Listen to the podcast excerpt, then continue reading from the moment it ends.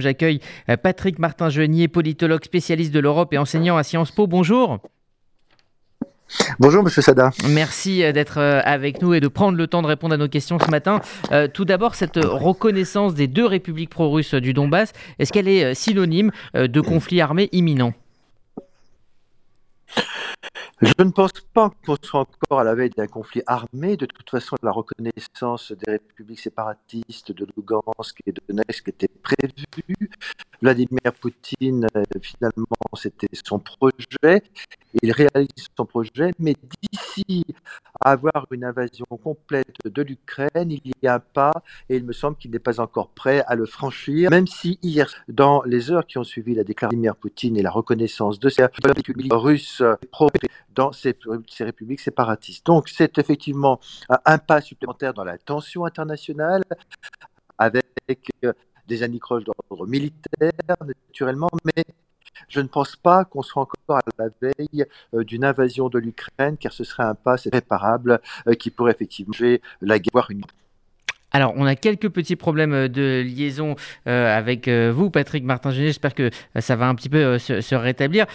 au Conseil de, sécurité de, l'ONU, la Russie dit être toujours attentive à la voie diplomatique. Est-ce que c'est encore utile de discuter alors qu'on a le sentiment que la feuille de route de Vladimir Poutine, elle, elle est tracée depuis bien longtemps?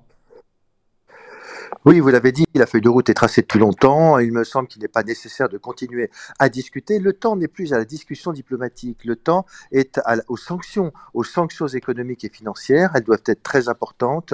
Et d'ailleurs, aujourd'hui, euh, les Britanniques ont annoncé qu'ils feraient des sanctions euh, très importantes sur le plan financier.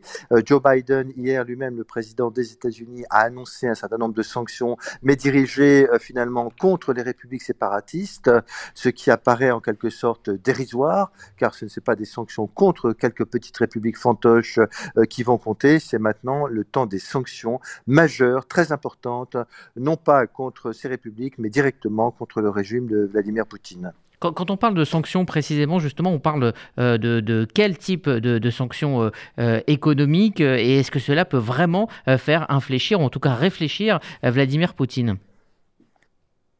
Oui, en effet, c'est la difficulté. Alors Kamala Harris, la vice-présidente américaine, a annoncé samedi dernier à Munich que ces sanctions seraient sans précédent. Mais on sait que les sanctions économiques sont relativement inefficaces si elles ne sont pas véritablement dissuasives. Alors pour l'instant, euh, on parle de dissuasion. La dissuasion, c'est ne pas révéler ce que l'on va faire. Mais a priori, les sanctions, ce serait euh, viser euh, des proches des oligarques du Kremlin, Vladimir Poutine lui-même. Vous savez que ce sont des euh, ce sont des personnes, des personnalités et un régime qui est corrompu, avec un patrimoine immobilier financier considérable dans les capitales occidentales, notamment à Londres.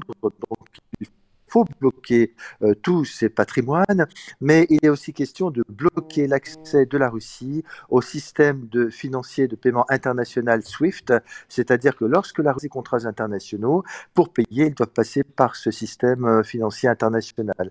Si on bloque l'accès au système SWIFT, cela va avoir un effet et un impact très très important, majeur sur l'économie russe, et c'est cela qu'il faut faire aujourd'hui. Le problème, c'est que je ne pense pas que tous les États en Europe soient d'accord pour aller aussi loin